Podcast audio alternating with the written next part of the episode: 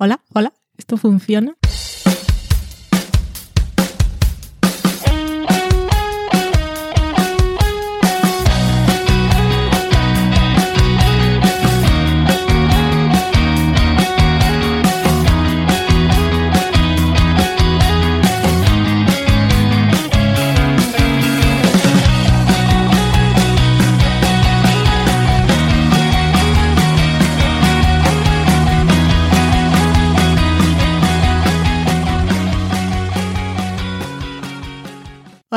¿Qué tal? Damos la bienvenida del sofá a la cocina, que pensabais que no íbamos a volver. Es un podcast, un programa de internet. Quien habla es Valen. Y estoy aquí, le doy la bienvenida también a Dani, que hace tiempo que no hablaba contigo, porque solo hablo en el podcast.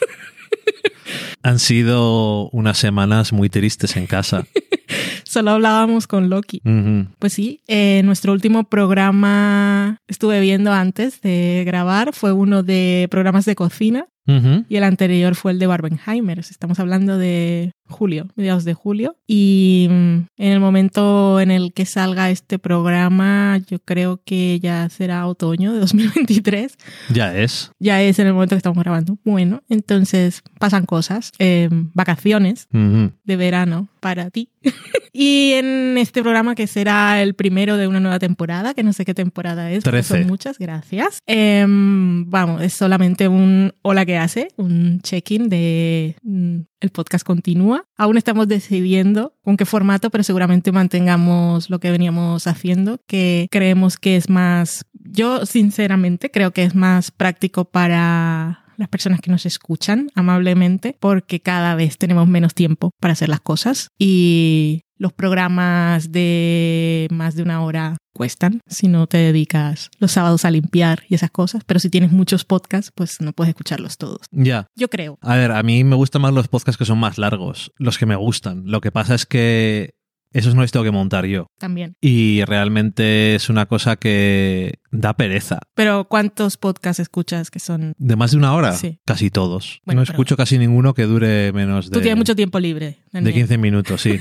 Entonces, no, yo creo que yo creo que es complicado. Cuando no tenía tiempo libre tampoco escuchaba programas cortos. Entonces, ¿qué estás diciendo? que a mí me gustaría grabar programas largos, pero no les quiero montar. Entonces me parece que es mejor continuar como estábamos. Aparte de que, como dices tú, es más práctico porque la gente va escuchando las cosas que le va interesando según las ve y no tiene que andar dando vueltas por dentro de cada uno de los programas largos. Yo creo que lo que sí puede echar a alguien de menos, quienes lo echan de menos, es que entremos más en profundidad en cosas, pero yo- también dependerá de, Ujú. de cada situación. Lo hicimos con Succession, por ahora no hay nada en el horizonte que se preste para ello, pero alguna vez con una película o... Sobre todo si entramos en spoilers. Exactamente. Ujú. alguna película o esto estamos haciendo ciclos de cine japonés ahora y esas cosas, pues puedes hacer un programa más largo, las Ujú. cosas que hemos visto y que nos parece curioso y ese tipo de historias. Pero bueno, eso hemos venido aquí más que nada a saludar y mm, a hacer un, un recuento de cosas que hemos visto. Como dicen en No Televisión, es que me da mucha rabia porque es perfecto, cosas que hemos visto y queremos destacar. Em, pero un poco que hemos hecho este verano también vamos a aprovechar para meter cosas de cocina, descubrimientos culinarios, cosas que hemos aprendido, otras cosas que hemos aprendido o desaprendido o no hemos aprendido, porque em, por hablar de algo que está pasando justo en este momento, que no me refiero a que Loki se está dando una ducha aquí en medio y me está distrayendo. Eh, sino que em, parecía que con la pandemia íbamos a aprender muchas cosas. Y había como dos lecciones que quedaron claras. Una es, eh, nunca vamos a salir mejor de esta, sea lo que sea. Parece que sí, pero siempre vamos a salir peor o igual. Y la otra es que no puedes hacer planes, porque viene la vida. Y esto me refiero que teníamos unas entradas, tenemos unas entradas de teatro compradas para febrero de 2024 y hoy llegó un email diciendo que las primeras semanas, bueno, que la- el estreno de la obra se retrasaba y ahora tenemos que hacer toda la movida otra vez, ya tenemos los vuelos de avión comprados y ese tipo de historias y ya está. Sí, porque es en Londres, ¿no? Es en Londres. Y pues nada, eso, que toca primero ver si los días que proponemos están los asientos que hemos elegido, porque queremos en la mitad del medio, y, y luego ver el avión y esas cosas. Y que el hotel no sea más caro. Bueno, en fin, pues eso, cosas. Los planes. Y este verano nosotros muchos planes no teníamos. Fue un verano tranquilo, fuimos a dar unos paseillos por aquí más o menos cerca, pero estuvimos muy descansados, hemos visto muchas cosas. He, contado, hemos visto, bueno, yo he visto más que tú, claro, Ujú. 19 películas, que no está mal. No, no. Por ejemplo, tú, ¿qué tienes por ahí? Pues de películas además hemos visto eh, cosas muy variadas. Sí, menos cine mudo, que no fuimos. No, cine mudo no hemos visto, pero quitando eso, más o menos eh, ha sido un poco de todo. Y, y que decías tú antes que estábamos haciendo un ciclo de cine japonés y tal, es porque un día digo, si es que hay un montón de directores que no he visto películas o solamente las conozco por lo que, lo que dicen de ellas, pero no las he visto nunca. Hmm. Y me parecía que era un hueco bastante gordo de películas para ver, así que es- Hiciste un Excel. hice un Excel y, Un Excel. y cogí, eh, ahí lo del tiempo libre, eh, 10 fuentes, 10 listas de las mejores películas de Japón, de la historia del cine de Japón, y con el ranking les di puntos y hice la puntuación y ya está. Muchas películas de Kurosawa salían, así que lo que hemos decidido es ir viendo eh, una de cada director y luego ver alguna extra. Y la que más puntos tenía la de Los Siete Samurai, pero duraba tres horas y media y, no nos apetecía especialmente. Así que dijimos, "Mm, casi mejor, mira, ya que tenemos que empezar por Kurosawa, pues empezamos por Rashomon. y, ya, y a partir de ahí, pues nada, hemos visto eh, muchas cosas eh, interesantes. El otro día que estábamos viendo lo del closet de Criterion, que estaba el diseñador de videojuegos que se llama... Hideo Kojima. Correcto, que a meter ahí en la tote bag ¿no? muchas películas. Pues él dijo, Sí, de cine japonés además. Sí, él aclaró, me han dicho que me las puedo llevar y se, se llevó muchas. Pero entonces estaba diciendo eso de que las películas de Samurai que eran la semilla del spaghetti western. Y entonces yo estaba pensando, con razón me dan calor. Porque cuando estábamos viendo Rashomon yo solo estaba pensando en el sudor que tenían constantemente. Yo estaba poniendo muy nerviosa. Ya había visto Rashomon por eso, pero en fin. En cambio, Harakiri, en Harakiri no sudan. No, en Arakiri o Senpoku, que es un poco. Es otra idea distinta. Me gustó más. Hmm. La de. no entremos más en detalles, pero entiendo de qué estamos hablando cuando dices. eh, cuando se cita tanto, además, porque es una Sí. película de puntos de vista y eso, pero No te convenció mucho. como peli no me terminó de gustar. Las japonesas que más me gustó a mí de las que hemos visto no era el ciclo japonés y no era japonesa. Era Burning. era, No, era esa coreana. era coreana. Eh, Burning, que estaba. Era bastante interesante. Se notaba también que estaba. Bueno, no era japonesa, pero está basada Sí. en un relato de un autor japonés, que es un poco raro. Así que, mira. Bueno, no es raro, la historia de Corea es complicada. No, digo que es un poco raro el autor japonés. Ah, ok. No, desde luego, la historia de Corea es muy complicada. Eh, hablando de Corea, la película yo creo que más me ha gustado de todas Past las que hemos visto es Past Lives. Esa, de esa vamos a hacer programa que se estrena en noviembre en cines aquí. Ah, estupendo. Pues ya hablaremos de ella. A verla. Hmm. Y que por cierto, otra cosa que hemos hecho, hablando de ciclos, es ver películas de Misión Imposible. Oh, yeah. Estamos esperando que pongan la última en streaming porque aquí a Burgos no llegó en versión original. Me habría Mm. gustado verla porque es una cosa que he descubierto este año en Misión Imposible y, y John Wick. El cine de acción bien hecho y entretenido.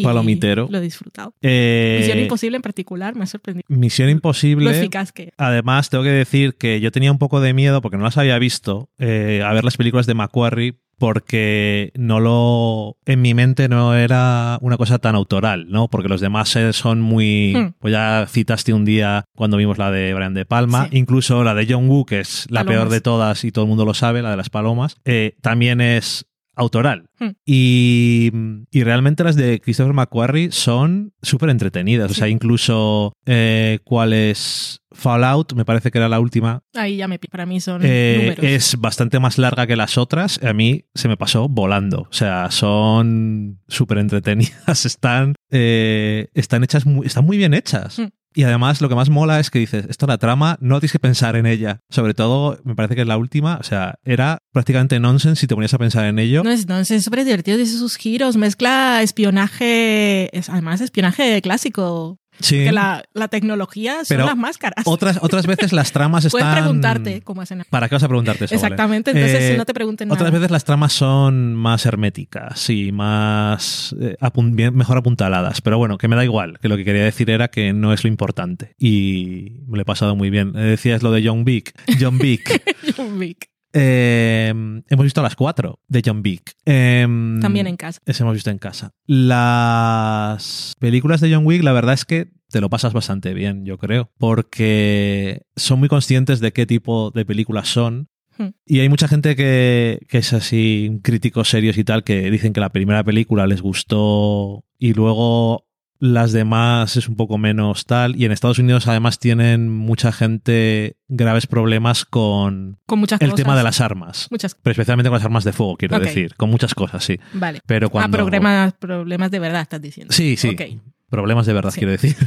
Eh, Incomodidad en este caso. Sí, que es un poco Sí, es el fetichismo del arma de fuego y demás. Claro, es que para mí tanta arma de fuego es película, pero Sí, para tú lo ellos es ves- un peligro de- del día a día. claro. Exactamente. Y para nosotros es como más incluso más fantástico, Sí. porque no es una cosa que ves. Entiendo. Entonces, hay mucha gente pues, eso que le, le da un poco más de palo Sí, sí, sí. Esa, esa cosa. Muy comprensible. Y, y no sé, eh, estuvo bien. Además, John Wick solo necesita un lápiz para matar. No, no sería necesaria. Es correcto.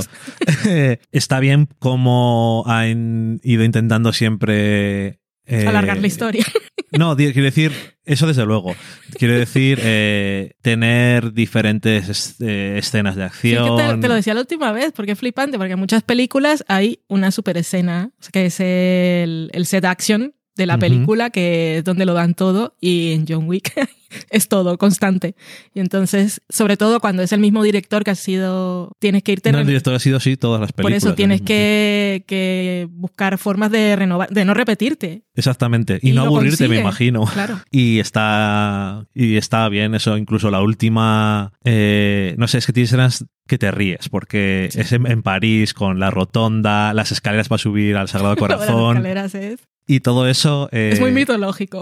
Sí, porque es, tiene mucha parte de eso también. Y, y no sé, eh, no son películas como para que digas esto es obligado verlo y cosas de ese tipo. Si alguien tiene curiosidad, que vea la primera y ya está. Yo creo que es una buena muestra de qué tipo de película es. Y luego la ves y dices, mira, pues sí o no. Hmm. Además, la primera película eh, tiene todas las razones del mundo para hacer lo que hace. Entonces, está muy bien. Eh, Vimos Network también, otro clásico más, no es contemporáneo, pero bueno, no es Rashomon. bueno, es de los 70. Sí. Eh, ¡Qué Network joya! no la había, no, yo no la había visto. O sea, antes sabía cuál era, pero no estaba, no tenía nada claro de qué iba la Hmm. película. Y yo flipé bastante. A mí, francamente, me pareció un peliculón. O sea, Película me parece derogativo ponerlo al lado de... ok, vale. Bueno, me pareció una obra maestra del cine. O sea, y además que es muy triste, pero una película que tiene 40, más de 40 años igual y todavía ves cosas que ¿Es dices. correcto? Está vigente. Eso es- pero eso es muy es duro. atemporal.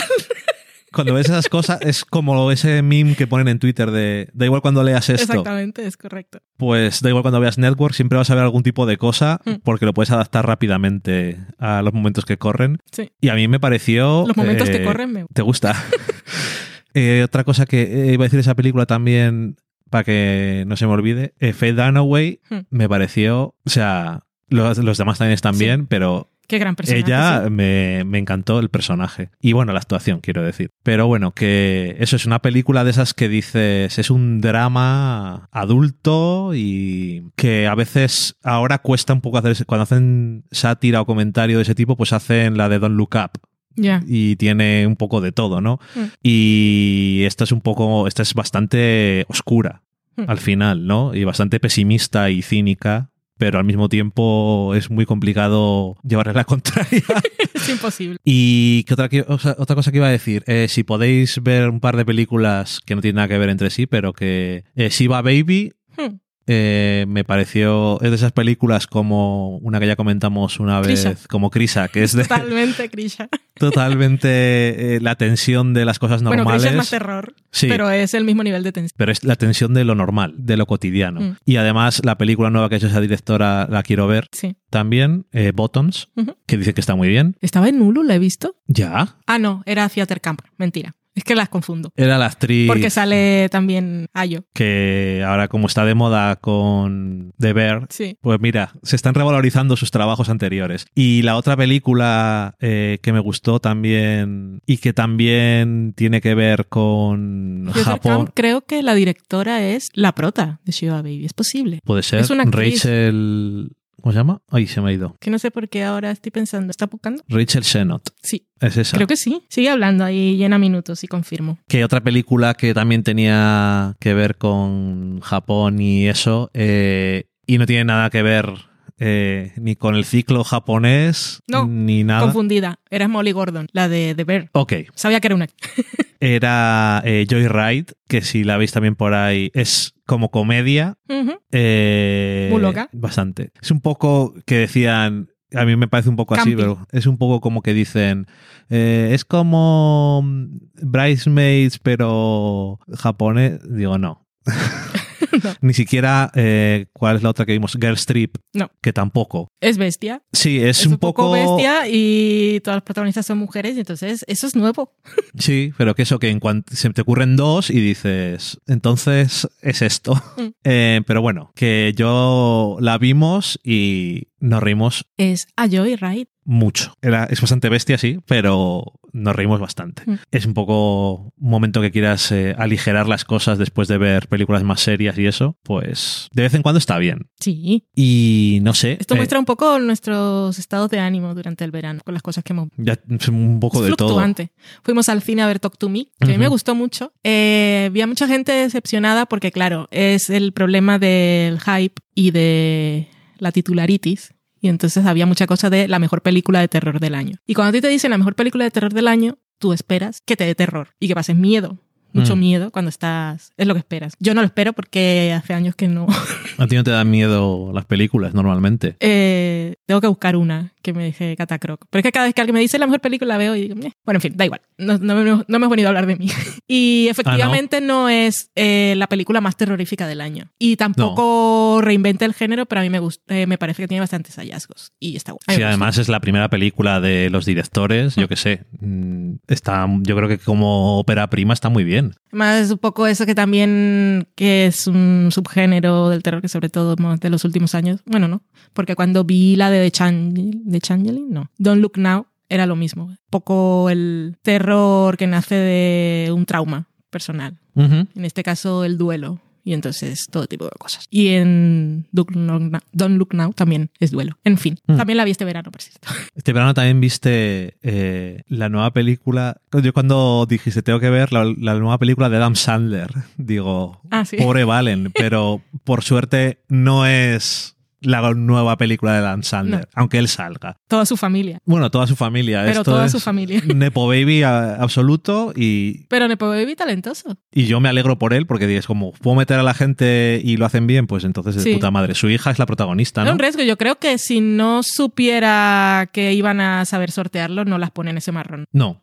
Porque para, porque que, para que las porque- deje hundidas de to- claro. toda la vida. Porque ya va la gente con la, un momento, Nepo Babies. Entonces es- era un riesgo. Pero es que lo hace bastante bien. La, la protagonista, es, que es protagonista Mm. de la película. La, A mí me parece una película muy, muy agradable de Sí. ver. Se veía bien y además es de este tipo de, eh, de sentimientos de esas edades sí, todo intenso. Los que son dramas. súper intensas y Pues de las bien, amistades finales y, y tal. Sí. Te ríe. Mm, sí, no, te ríe. no son carcajadas, pero te, No, te estás, ríes. estás en buen ánimo toda la película. Sí, no, no te da. Tiene momentos así como más y tal, pero no es súper bajona y son. Y no son adolescentes cargantes. O sea, son adolescentes y están haciendo cosas de adolescentes y tienen dramas, queen de adolescentes, pero no son repelentes. No. Porque tienen sus momentos de humor. En fin, sorpresa. Y por cierto, ya para terminar con películas. Reality. Yo quiero Iba a decir eso. Ah, vale. Iba a decir, no, si vamos- no creo que vayamos a comentar reality y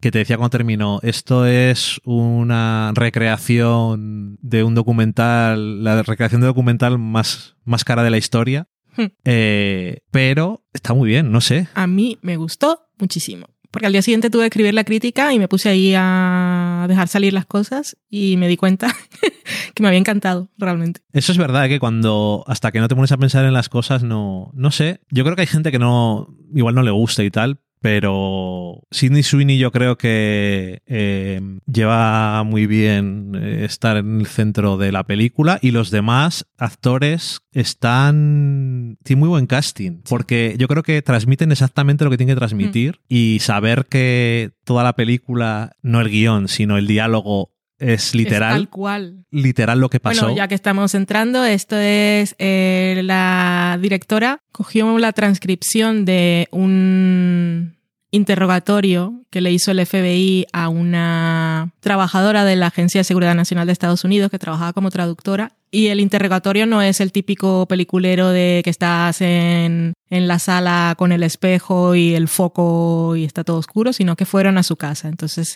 eh, la película podemos decir que está en tiempo real, de cuando, cuando, llegan los agentes y la conversación que tienen con ella. Este es un, como es cogido la cinta del FBI, entendemos que es un caso real.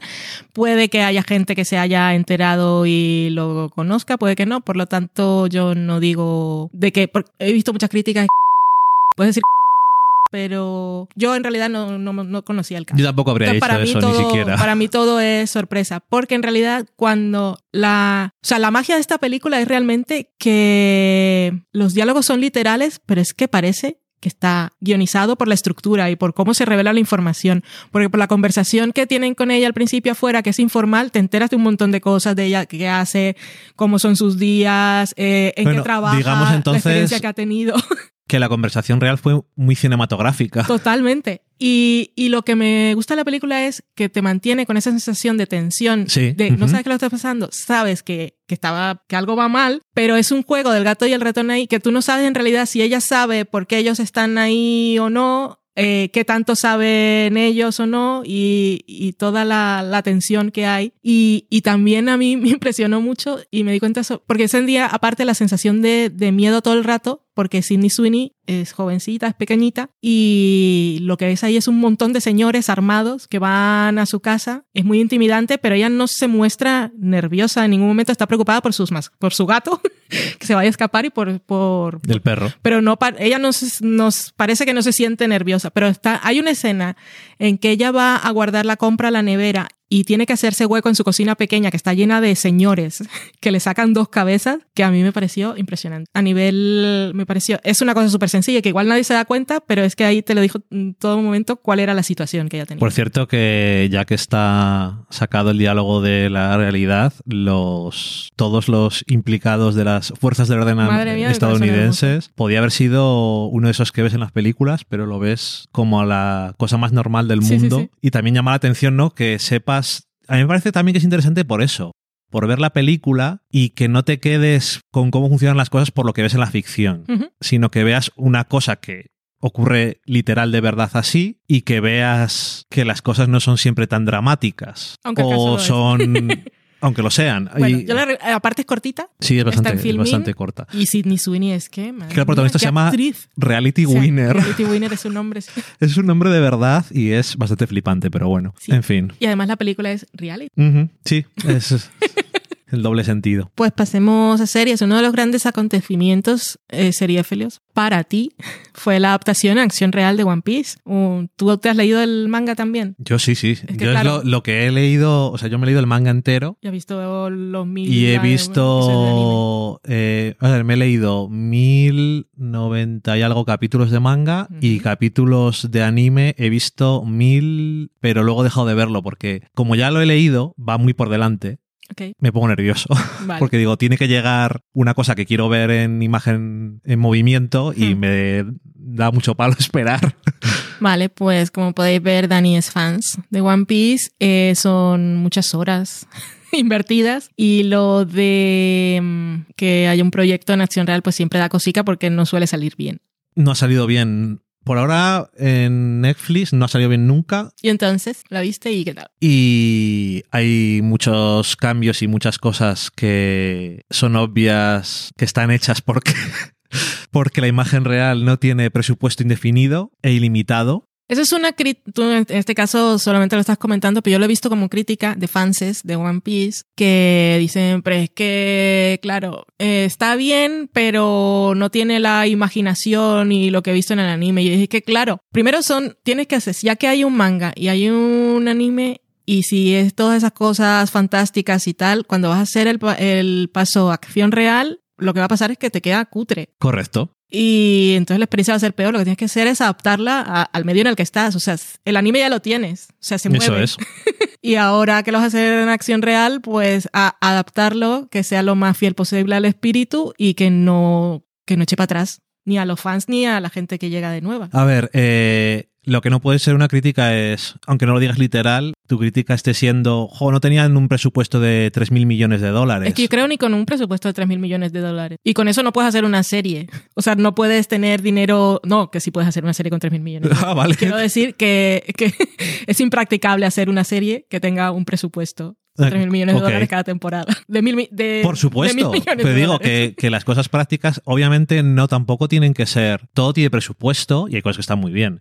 Lo que pasa es el problema que, y yo tenía el miedo que tenía, es que One Piece es un manga muy chungo porque es todo muy raro. Toda la gente es rara, hay gente gigante, hay gente con eh, muchas razas diferentes, todo es muy absurdo visualmente, muy fantasioso. Entonces, en- como dices tú, en imagen real, pues queda, puede quedar muy estúpido. Sí. Y la mayoría de las cosas en la acción real no han quedado estúpidas. Eh, hay algunos cambios que no han sido para bien y que no hacían falta hacerlos, pero bueno, son decisiones de- del creador Decisiones fueron tomadas. y, y al autor le pareció bien porque si no, no, había- no les había dejado ponerlo. Y yo creo que lo peor que ha tenido es que han sido solo ocho episodios. Entonces, una vez más, es eh, presupuesto también, ¿no? Mm. Eh, entonces, eh, yo creo que es presupuesto, pero al mismo tiempo, obviamente son días y los días es dinero, pero no era tanto que hubiera tenido dos episodios más y que no hubiera tenido ni peleas, que también son caras y tardas mucho en grabarlas, ni efectos especiales, sino que hubiera tenido más, eh, fueran más largos los flashbacks, más largas las conversaciones, o sea, todo eso que no vale tanto dinero, quitando el tiempo que estás empleando. Entonces Eh, la gente habría dicho, se han pasado hablando porque no querían pero si hacer ya, las peleas. ya, ya, ok, pero ya lo han hecho varias veces. Y hay varias escenas de acción que están muy bien, sobre todo las que están hechas con, eh, con Zoro, que es el, es el samurái. El cool. Eh, la mayoría o todas están bien, lo cual es, mm, es un alivio, ¿no? Y a ver, lo más difícil siempre es hacer las cosas, como en todas las adaptaciones, es coger el espíritu. Y una cosa que es una obra que no se ha terminado todavía y después de más de mil capítulos el manga está en lo mejor. O sea, es que es prácticamente imposible, yo no lo puedo concebir, una cosa tan larga que esté en lo mejor ahora. Hmm. Parece imposible, ¿no? Y lo que tienes que captar es el espíritu. Por eso a mí hay cosas de eh, cuando adapta eh, Snyder eh, Superman, digo, esto es que no me gusta por el espíritu, digo que esto Superman dejando morir a gente y todo eso, es que me parece Pero que a es- cámara lenta. No te gu- sí, pero El espíritu es suyo. y con ropa tendiendo que al aire y sin colores. A ver, si no te gusta Igual es daltónico. ya, bueno, pero los colores primarios les veo. si no te gusta, no lo adaptes. Y claramente al señor que ha adaptado One Piece le gusta. Hmm. Y se nota eh, en muchas cosas que mantienen muy bien el espíritu. A mí, el- los- todos los actores protagonistas me han gustado. Eh, no les conocía de nada. Obviamente, y son súper desconocidos. El, sobre todo el protagonista protagonista, eh, que es el, el que hace de Luffy, es el que tiene que estar mejor cogido porque es el que más Sí. sale. Y, Y yo es el creo que, que, te tiene que conquistar con, Sí. su, con su sonrisa. es lo que tiene, que tiene que tener una actitud muy concreta y tiene que tener un carisma que en el manga y en el anime no se puede pillar porque es una cosa que no ha pasado todavía, pero tienes que ver, o sea, se ve, pero no se habla de ello ahora mismo. Tienes que ver que es un personaje que la gente se une a él y no sabes por qué. Exactamente. Porque él simplemente insiste sin ningún tipo de razón, ¿Qué es lo que- que... va a ser el mejor pirata del mundo, pero... pero no se tiene que creer nadie eso, ¿no? y, y eso. eh, yo, lo tiene y el espíritu y la idiotez, la suficiente, eh, el hambre, las ganas de comer y todo eso. Bueno, Mm. las cosas que tiene que tener están ahí. Y la bondad. Eso es lo, o sea, quiero decir lo importante, la, la actitud y lo que le parece importante de las cosas. Entonces, eso está muy bien. El que hace de Zoro está muy bien porque eh, tiene que ser. No Puck. No Puck, es demasiado cool. Pues yo te dije, cuando tú dijiste, este es el más cool, dije, es lo que tiene que ser, porque en el manga también es el más cool. Entonces tiene que ser cool, y lo es. Eh, la que hace de Nami también está bien. eh, los otros tienen bastante menos espacio para hacer cosas, pero bueno, por ahora el casting está bien. Eh, no sé, es que yo tenía tanto miedo que quitando detalles de esos de... Yo creo que es más importante casi que nos digas tú lo que has pensado. Porque Pues- tú no has visto ni un minuto de One Piece, ni has leído una página. No, yo no sabía nada de One Piece. Tienes una camiseta de One Piece. Tengo varias camisetas de One Piece y una estantería llena de cosas. Anyway, yo creo que te regalé una porque te gustaba One Piece. No, Es correcto. No sabía, compré lo más evidente y dije, esto claramente es One Piece. ¿Es correcto? porque sale el señor del sombrero de paja, entonces no hay duda. Em, eh, yo no tenía ninguna intención de verla. Correcto. Tú casi me hiciste una súplica, por favor, el primero, porque... para Necesito saber, digas porque yo no puedo tener la perspectiva, no puedo olvidar lo que sé. Y mi intención era sentarme, ver el primero y adiós, muy buena. O sea, ya he cumplido. Te digo mi opinión o no. Y, y ya he terminado con esto porque es que me llamaba cero la atención. Porque no soy muy de cosas de aventura, no tengo mucha cultura Y es de que piratas. Me leí la Isla del Tesoro cuando era muy pequeña y eso es todo lo que sé de los piratas. Em, piratas del Caribe no, porque Johnny Depp no me gusta. O sea, a Sims. Y, y me senté a verla y la verdad pasó eso. Eh, llegó Luffy y, me atrapó. ¿Qué es lo que me gusta de la historia, básicamente? Eso, que es de esas de gente, gente buena que quiere que las cosas le salgan bien. Gente que, que se apoya y, y que se defienden y, y ya está. Y en este caso, pues están en piratas en un, un mundo muy particular, pero es muy entretenida, es muy divertida, los actores que los quieres eh, enseguida y tiene sus momentos de drama súper bonitos. Y eso, es que de verdad que quiero que, que sea el mejor pirata del mundo. Lo que pasa es que según tú me has dicho, pues no pasa muy pronto. No, no ha pasado. Exactamente.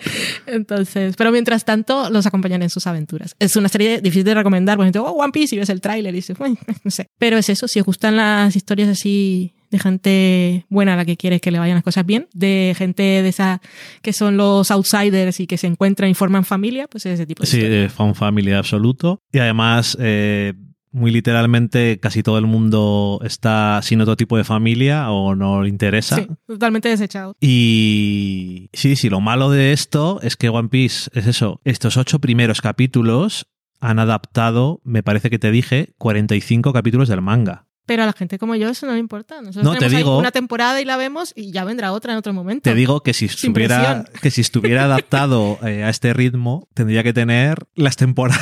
Ahora estamos en huelga, ahora no está pasando nada. Da igual, ¿no? En ninguna parte. Bueno, en cualquier caso. Bueno, aquí sí. que a mí me ha sorprendido gratamente. No es que quiere decir que no tenga cosas de que quejarme, pero yo sobre todo eso, que la viste tú conmigo y dije, entonces es que está bien. No en el sentido de eh, yo no sé lo que está bien y lo que está mal, pero es muy difícil cuando has dedicado tanto tiempo a meterte en un mundo. Ver una adaptación Sí, claro. y ignorar otras cosas. Es muy, es muy complicado.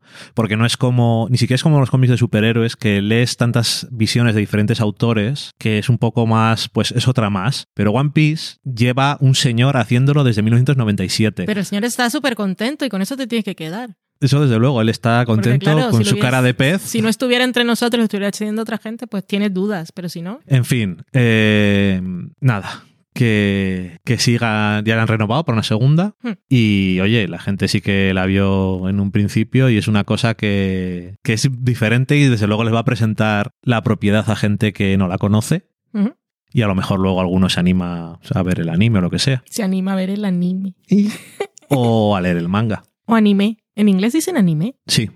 Igual es así en japonés también. Hmm. No lo sé. Aquí como decimos anime, pues ahí está. Muy bien. Hablando de gente buena, acabé justo hace un momento Heartstopper, temporada 2. Cosas bonitas Adaptaciones de adaptaciones de cómics de gente buena. Exactamente. Así que si la veis, bueno, seguro, si, si habéis visto la primera, habéis visto la segunda, que yo he tardado un poco por cosas de la vida. Tuve una época, tuve que encadenar un montón de screeners de cosas que me interesaban y otras que no. Y se me estancó Heartstopper. Y ahora que dices de adaptaciones de cómics de gente con buena intención, eh, Strange Planet Hmm, en Apple TV Plus. Es una serie de animación que está basada en... Tenemos eh, que ver en español cómo han hecho lo de... ¿Estás segura? Sí, Para ver cómo han adaptado los, el lenguaje. Claro. Ok, vale, pues lo haremos. Sobre todo el them, they, porque no tienen género estos No. seres. Bueno, está basado en unas tiras que hacía el autor en internet y luego ha publicado varios libros, me parece que dos. Y eso también era muy difícil porque son eh, tiras de tres viñetas. O, Ah, pero el, el cómic está cuatro. traducido, ¿no? Entonces ya estará bien traducido. Sí, está traducido Entonces, ya. Nada, no he dicho nada. Eh, son eh, tiras de cuatro viñetas Hmm. y dices, ¿cómo vas a hacer capítulos de 20 minutos? Y no es exactamente lo mismo, pero el espíritu, una Sí. vez más, es ese. Y no sé, claro, se tienen que complicar un poco más porque tiene que haber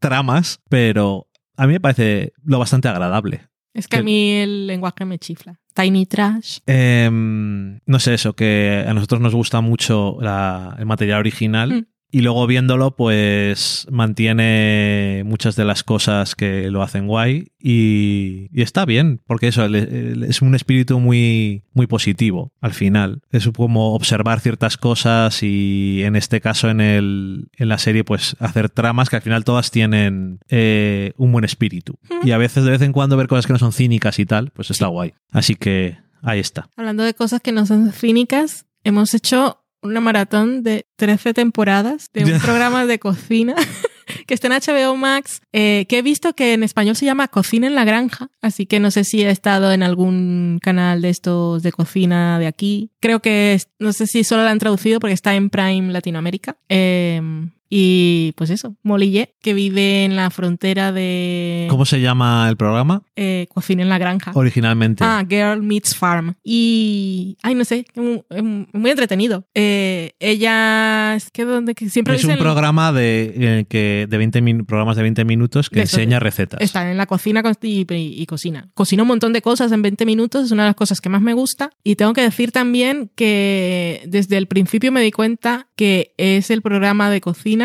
eh, del que haría más recetas. Eh, o combinaciones de cosas, o del que he pillado más cosas. De todo, todo lo que prepara me apetece, lo que no tiene carne. También hay muchas cosas que son vegetarianas. Tiene una mezcla mucho de, de muchas culturas gastronómicas. Ella también es un poco fusión.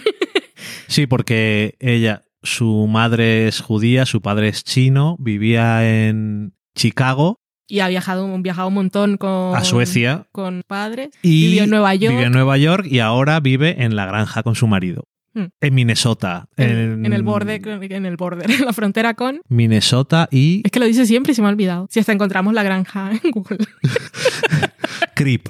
Súper creepy. Eh, no me acuerdo cuál es la frontera. Bueno, pero da igual. Bueno, Entonces, del es medio ella- oeste. Ella estaba en, en Juilliard y, y el que es ahora su marido también, se conocieron ahí, no tenía mucho futuro, él tocaba el saxofón y ella toca, ¿qué es lo que toca ella? Ella, él toca la trompeta. Es, Y ella, percusión, pero su instrumento preferido no sé ni cómo se llama. claro, y entonces pronto se dieron cuenta que no tenían futuro, que no los iban a coger en la filarmónica y entonces se fueron ahí a- al sitio este del Midwest, eh, a la granja, porque ahí, viven los padres. de Nick y, y entonces esa es su historia, es ella que se va de la gran ciudad a la granja y entonces cocina y todo. Además tiene mucho de, de la forma de cocinar de allí, que es cerdo todo. Es, madre mía, ¿cómo podéis comer tanto? Y no, es muy curioso. Ella es muy simpática, es muy whimsical, quirky, A ver, eso- muy encantadora también. Esto es también un... La puedes- O te gusta o, te, o lo odias. Totalmente. Puedes odiarla al primer momento. Yo creo que ves un... No, no hace falta ni un episodio. O sea, la ves un vídeo del programa Hmm. y dices, es todo el rato así, es correcto. Es correcto, siempre estás. y cuando y cuanto más avanza el programa, eh, no ella, porque se mantiene igual, pero yo creo que también incluso más, sino la realización del programa, que es un poco eso, como dice en inglés, quirky y, Y le gusta mucho ponerle a todo. ¿Cómo se llama? Tiny trash que se come. ¿Cómo se llama? sprinkles. Es- Sí, pero el otro día fui al supermercado y pregunté dónde estaban, o sea que lo sabía. Estamos totalmente incapacitados para recordar o encontrar cómo se llaman las cositas esas de colores. Los que se sprinkles. echan- sí, los sprinkles que se echan, o tiny trash que se come, que se echan sobre las tartas de topping y esas cosas. En los donuts. Correcto, no, no nos viene. Bueno, eso.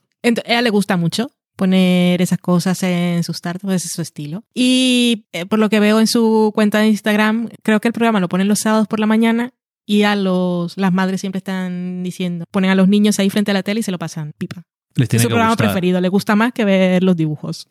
Así que ahí está Molly. Eso fue nuestra super maratón. Se nos han acabado ya los programas. Ahora vamos a ritmo de emisión de Food Network. 13 temporadas valen. Eh, bueno, iba a decir, no sabemos qué va a pasar cuando llegue Max a España, El año que viene, creo ya, o a finales de este año, ya no lo sé. pero eh, claro, en Estados Unidos Max tiene lo que tiene HBO Max más Mm. todo lo que tenía Discovery. Mm. Y entonces ahí está todo lo de Food Network, que lo que ha hecho es que hemos redescubierto un poco la Food Network, Sí. porque Ah, es que claro, yo no tengo nada de eso en TV Time. Yo lo tengo todo apuntado. Eh, y nosotros hace muchos años veíamos en streaming de esos eh, piratas que cogía a la gente y ponía la Food Network en directo. Hmm. Veíamos cuando nos levantábamos eran las tantas de la mañana, Sí. tenían anuncios de abogados y todo eso como Muy sí. siempre. Y hemos visto muchísimo del clásico. Anuncios de Better Call Saul, pero de verdad. Pero de verdad. Pero, re- pero real que eran lo mismo. Sí, y nos hemos dado cuenta de que en los últimos tres años han reforzado mucho la plantilla de Food Network con gente nueva y concretamente con gente de Top Chef. Hmm. Y salen en muchísimos programas. Hay muchísimo. Hay muchísimos programas, pero ellos, eh, la gente de, competición todos. la gente de Top Chef, eh, sale en muchos programas Hmm. y... Como competidores o como juez. O host. o las dos cosas. como host. como presentador, todo. O sea, y yo creo que atrae a otro tipo de gente. Y ahora ya no les da. Antes no lo decían nunca eh, de dónde le conocías. Le- eh, ha competido muchas veces, pero ahora es como esto es absurdo. Todo el mundo sabe lo que es Top Chef, lleva 20 años. Somos Y tontos. por eso os estamos trayendo. Exactamente, es ganador de Top Chef, ganador de no sé qué. Y varios de esos programas eh, a mí me, me están pareciendo bastante entretenidos, porque algunos de los programas de antes es que eran como más cutres y la gente era como menos, tenía menos gracia. Hmm. Y estos que son un poco más modernos y un poco más de energía, a mí me gustan más. Que igual se lo pasan mejor rodando. Es que esos que no tenían presupuestos era, parecía todo como tan de guerrilla que la gente iba como, venga, da, dame mi dinero, me voy. Sí, un poquito sí, ¿no? Cuando ibas de juez. Bueno, ahí eh, Chop... Bueno, pero eh, esa es una institución, es diferente. continúa siendo lo mismo después de cincuenta y tantas temporadas. Y además ganar Chop es credencial. Cuando Desde luego. vas a otros sitios. Es muy complicado. Siempre se ha ganado cuatro veces. Em, pero bueno, que ese programa a mí me sigue gustando. De todas formas, de vez en cuando pongo alguno porque me río con las absurdeces que se les ocurren. Pero bueno, eso, que hemos visto programas por ahí que, que son curiosos. Y, y a ver, oye, a ver si a lo mejor en Discovery aquí están las de Food Network, es que no lo sé. No lo sé, no, no lo he investigado. Bueno, Nunca he entrado. Ok. Y, por ejemplo, una cosa con la que empezaron en 2020, que yo pensaba que tenía que algo que ver con la pandemia, pero es de antes, el Tournament of Champions, Hmm. y llevan a... eh, empezaron a- llevando a cocineros de sorprendentemente bastante categoría en comparación con lo que suelen Sí. hacer en Food Network. Y yo creo que le dio un poco más de, de brillo. O sea, sigue estando Guy Fieri, sigue estando Ann Burrell, eh, los míticos de toda la vida Sí. están. Pero han abierto las puertas a que vaya gente de otros que les conoces de otros lados y le ha dado un soplo de aire fresco. Se ha quedado un poco, que está un poco rancio y se ha Renovado. se ha renovado la cosa, sí. Así que guay, porque yo de vez en cuando, cuando no tengo ganas de ver otra cosa, poner un programa de esos. Sí, nos salva la vida. Comodín, está muy bien. Y que por cierto que eh, algunas cosas curiosas que hemos hecho en la cocina y que yo creo que ya profundizaremos eh, algún día, porque tiene mucho, es por ejemplo el kimchi, que es una cosa que es un mundo, como dice siempre mundo. Valen. Y hicimos kimchi un par de veces, eh, la segunda vez salió mejor, pero aún La así... primera no salió mal porque quedó saladísimo. No se podía comer. Y vi en la receta que ponían la cantidad de sal, que era bastante, eran tres cucharadas, seis, no, eran como seis cucharadas de Era sal. kosher, Era kosher. Y no, y yo usé sal fina normal de la que usamos aquí para cocinar. Y que entonces, es el doble de salada, ¿no? En ese momento dije, a ver, esto de kosher tengo que comprar para comprobar exactamente de qué estamos hablando. Porque alguna vez en American Test Kitchen sí había visto alguna publicación o algo y te decían que era como la mitad. ¿no? Y dije, en ese momento cuando hice el kimchi no lo pensé, cuando vi que estaba tan salado, me di cuenta que había sido por eso. Anyway, que compré una caja de un kilo de Diamond Crystal de sal kosher. No queréis saber cuánto costó. Y entonces hicimos la prueba de una cucharadita y pesarla en la báscula. Y literalmente es no se ve como si fuera sal gorda ni nada, pero los cristales pues tienen otra densidad, no lo sé, volumen, tienen más volumen. Sí. Y li- literalmente una cucharadita de sal kosher es media Y de sal. entonces lo probamos también disolviéndolo para por si acaso. Claro, Y el. totalmente. El salado que le da es la mitad. Así que eso que aprendimos. Ese kimchi nos salió mal, intentamos ahí ir sacando pocos y mezclarlo con más cosas y tal. Y, pero aprendimos lo de... Y la segunda vez hemos aprendido otra cosa. La segunda vez hemos aprendido otra cosa que que, es cuando se te pasa de fermentado, que no tenemos que dejarlo la primera fermentación mucho tiempo fuera. Aparte que lo hicimos en la semana más caliente de todo el verano en España y en Burgos. Y eso, también lo que hemos aprendido es que nuestro paladar no está acostumbrado a sourness del kimchi. Y rápidamente, en cuanto se alcanza un punto de acidez, nosotros ya lo notamos como mucho. Que para los coreanos eso es seis meses tranquilamente y dicen que nunca, que hasta que no le sale mo no está malo. Y lo que hacen luego, luego sí, sí está muy ácido, lo mezclan con cosas y tal. Pero yo, llegamos a un punto, no había pasado un mes, realmente no sé cuánto tiempo había. eh, tres semanas, do- eh, casi tres semanas. Eso fue por lo primero que lo dejamos dos días fuera antes de Y meterlo en la nevera. frigorífico- Y entonces hicimos todas las pruebas de temperatura, de meter el termómetro en la nevera y tal. Nuestro frigorífico pequeño está muy lleno también y no enfría tanto, por lo tanto, tendría que estar a 4 grados y estaba a Ocho. 8. Entonces el tiempo, el tiempo pasaba más rápido para el kimchi.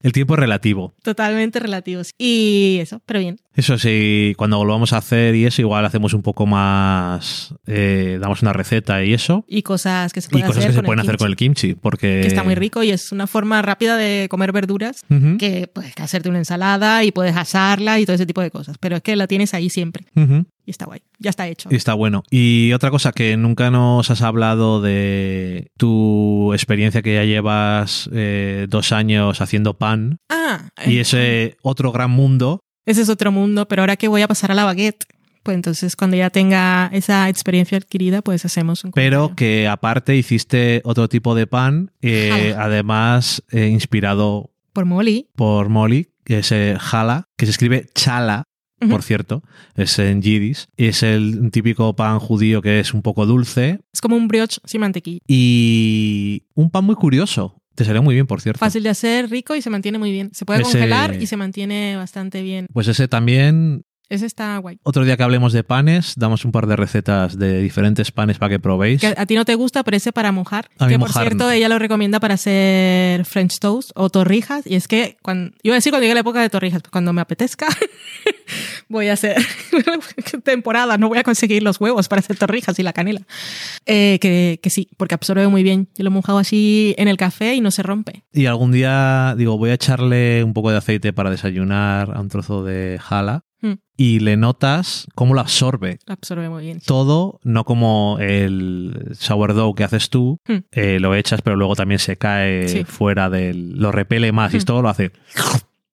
Así que es un pan muy curioso. Un día hablamos de panes, Valen, que tú ahí es la experta. Bueno, Somos dos y tú eres la experta del pan. eso es correcto. Ya está. Y, y nada más, que eso es lo que quería dejar, que Un a la poco- despedida, ya yo he terminado mi trabajo por un hoy. poco de hacer un, teas, un teaser. Sí, Em, que has hecho tu trabajo ya. ya he terminado. Estoy recogiendo. Pues nada más.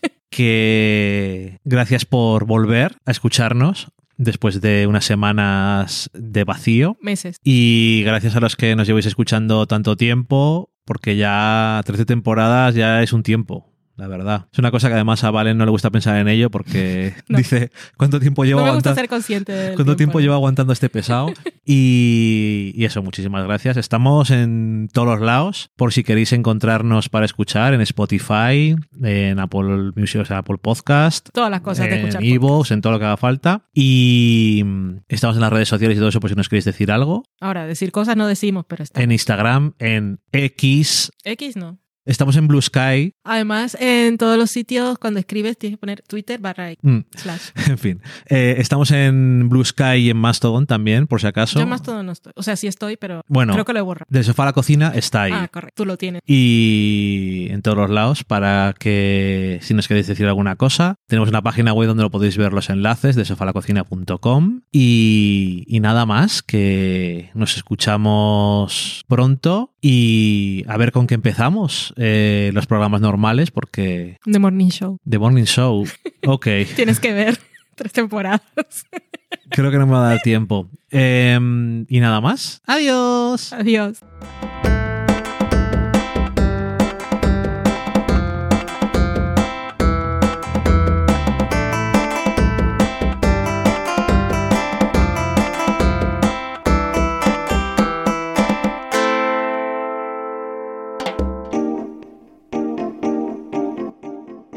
Acabáis de saborear un programa del podcast Del sofá a la cocina. Para prepararlo hemos usado los siguientes ingredientes. Un Dani, una Valen y una licencia Creative Commons, reconocimiento no comercial compartir igual. Cuando tenemos los ingredientes, los picamos muy finos, los dejamos pochando en una sartén y cuando estén caramelizados, los mezclamos con la licencia Creative Commons, que, cuidado, no admite uso comercial de la obra original ni derivadas, que se tienen que distribuir con la misma licencia que la original, siempre citando a los creadores. Después de 10 minutos, condimentamos la mezcla con iTunes, iBooks, Twitter y un poco de Facebook. Si no encontráis las adecuadas en el mercado, buscad el nombre del blog. A continuación, introducimos en el horno y, después de 30 minutos, lo servimos aderezado con música distribuida con licencia Creative Commons a través de Jamendo. Al final del post correspondiente vienen especificadas concretamente. Si tenéis alguna duda con respecto a la receta o a cualquier otra cosa, podéis preguntarnos a través del correo electrónico del sofá a la cocina Buen apetito.